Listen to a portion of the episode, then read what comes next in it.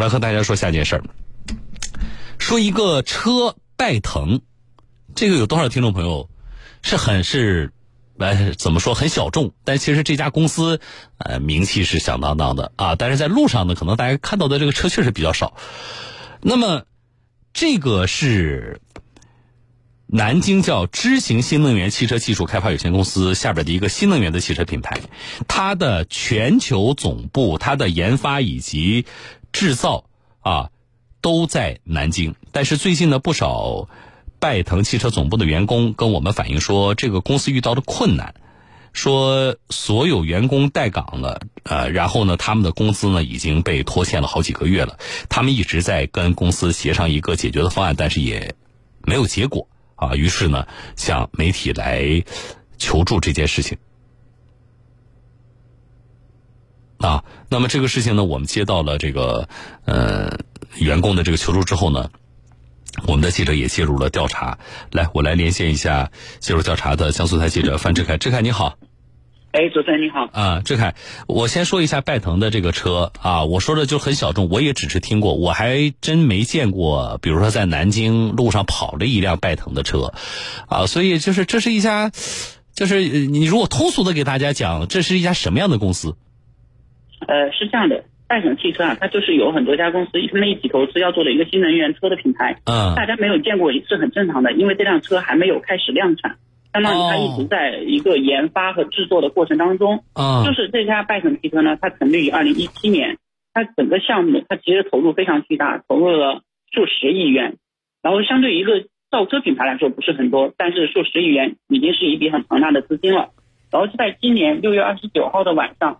就是拜腾中国区全体员工的一个电话沟通会上，他们公司 CEO 戴雷就宣布，和和公司股东还有管理层做了一个决定，就是说，由于全球新冠肺炎疫情等因素的影响，嗯，公司融资及生产运营遭到重大的挑战，嗯，就是他们经过几个月的努力和尝试啊，就是还是要宣布，包括不包含香港在内的中国区所有公司都将从今年的七月一号停工停产，预计是六个月左右。相当于现在已经是停工停产了这么一个状态。那停工停产之前的工资就已经拖欠大家了吗？呃，他从今年三月份开始就一直没有发工资，就不发工资了。啊，那在南京涉及到的有多少员工？呃，我跟他们员工他们反映说，他说整个中国区的话，员工可能有一千多人，然后南京的话占了绝大部分，相当于这么个状态。这个在公司在南京的话是在什么地方啊？呃，它在栖霞区，在属于南京经济技术开发区，在那边。哦，它有研发的，嗯，它有研发的研发，也有那个厂生产的厂家都在那边。嗯，那么现在员工们此前跟公司也。协商过这个事情，对吧？那但是公司也说了，我我大概我呃是种种方面的原因吧，我们的这个公司的现状，对吧？那么就解决这个事情，目前找到我们媒体的员工主要的诉求是什么呢？啊，是这样的，其实对于他们现在欠薪的一个状态，公司的话在六月二十九号的时候，他们其实出了一个解决的方案。嗯。但是对于这个方案的话，它是针对主动离职的员工和在岗的员工有两种不同的。方案，所以但是许多在岗的员工就有些异议。他的方案是怎么样的呢？说如果你在六月三十号之前主动提出离职，那么你四个月的工资我一次性发放，就相当于你是主动辞职。嗯，四个月的活一一次性发放。嗯，然后另外的话，你在岗的员工还其实还有好几百人。嗯，据投诉者跟我们反映啊，就是说在岗的员工可能还有六百多人。嗯，对于这部分员工，在七月十号之前给你们只发三月份的工资，后面三个月的。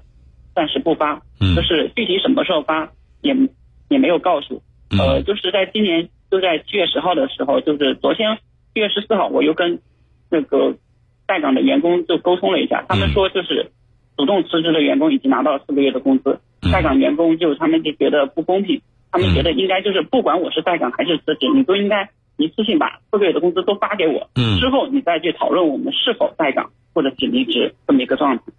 哦，好，呃，双方显然就事情的解决上存在着比较大的分歧啊。那么，这个企业所在的刚才说的是南京经济技术开发区啊，呃，比如说管委会啊，或者是相关的基层的这个对应的服务和管理企业的职能部门有介入，有知道这个事情吗？有关注到有介入吗？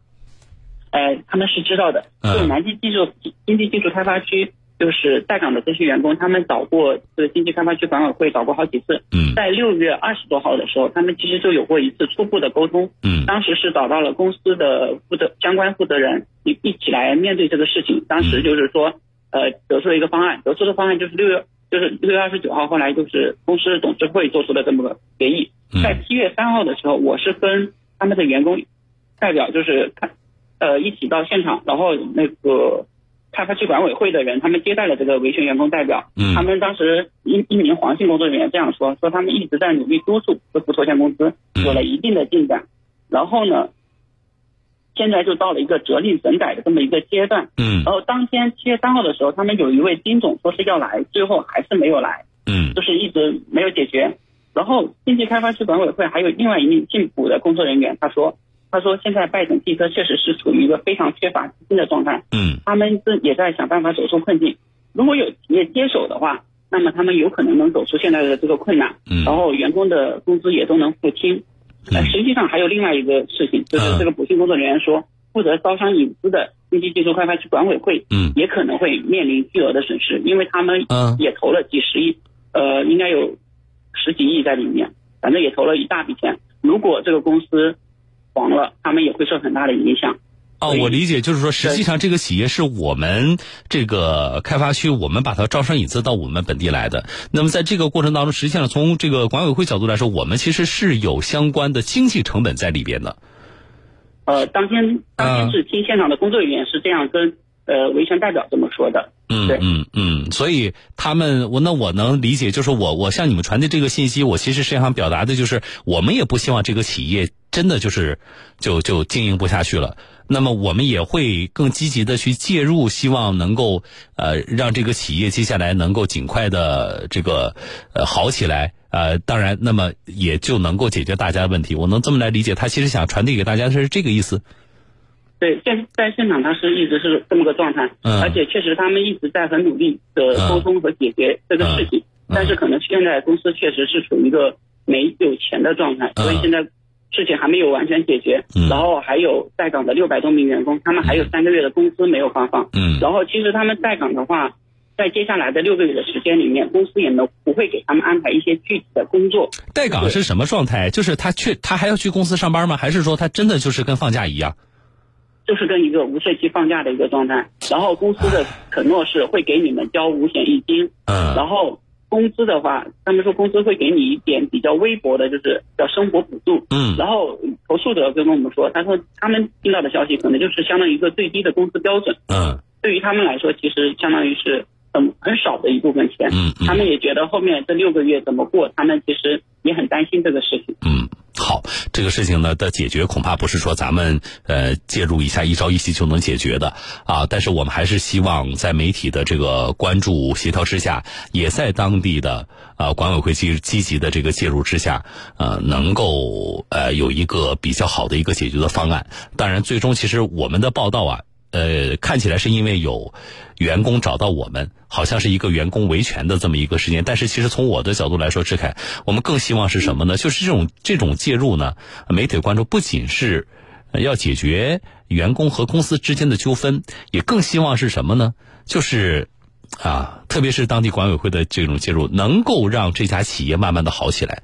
啊，因为我们不希望看到任何一家合法经营的企业受到疫情等相关因素的影响，啊，就就这么做不下去了，啊，我觉得这不管是对于企业本身，啊，对于当地的这个开发区，还是涉及到这么多员工的以及他背后的家庭，都是损失，这是我们不希望看到的，啊，也谢谢志凯给我们带来的报道，这个事情后续的解决呢，我们也会持续的关注，谢谢志凯，我们再见。啊，再见。嗯，啊。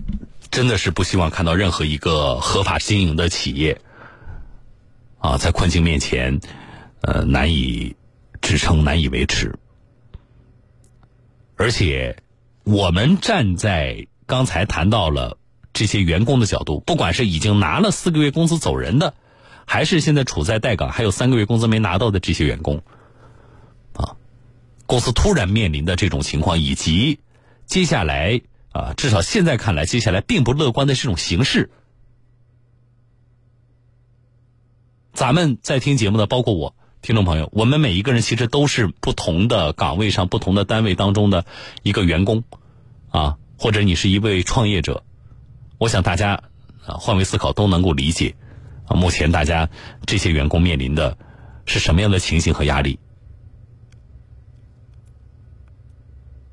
所以，我希望我们的这个关注，包括我们跟当地的相关部门的这个介入啊，这个接触啊，能够使他们更有力的介入啊，能够最终形成一个啊解决这件问题的一个最大程度吧啊，嗯，保障员工们权益的这么一个方案。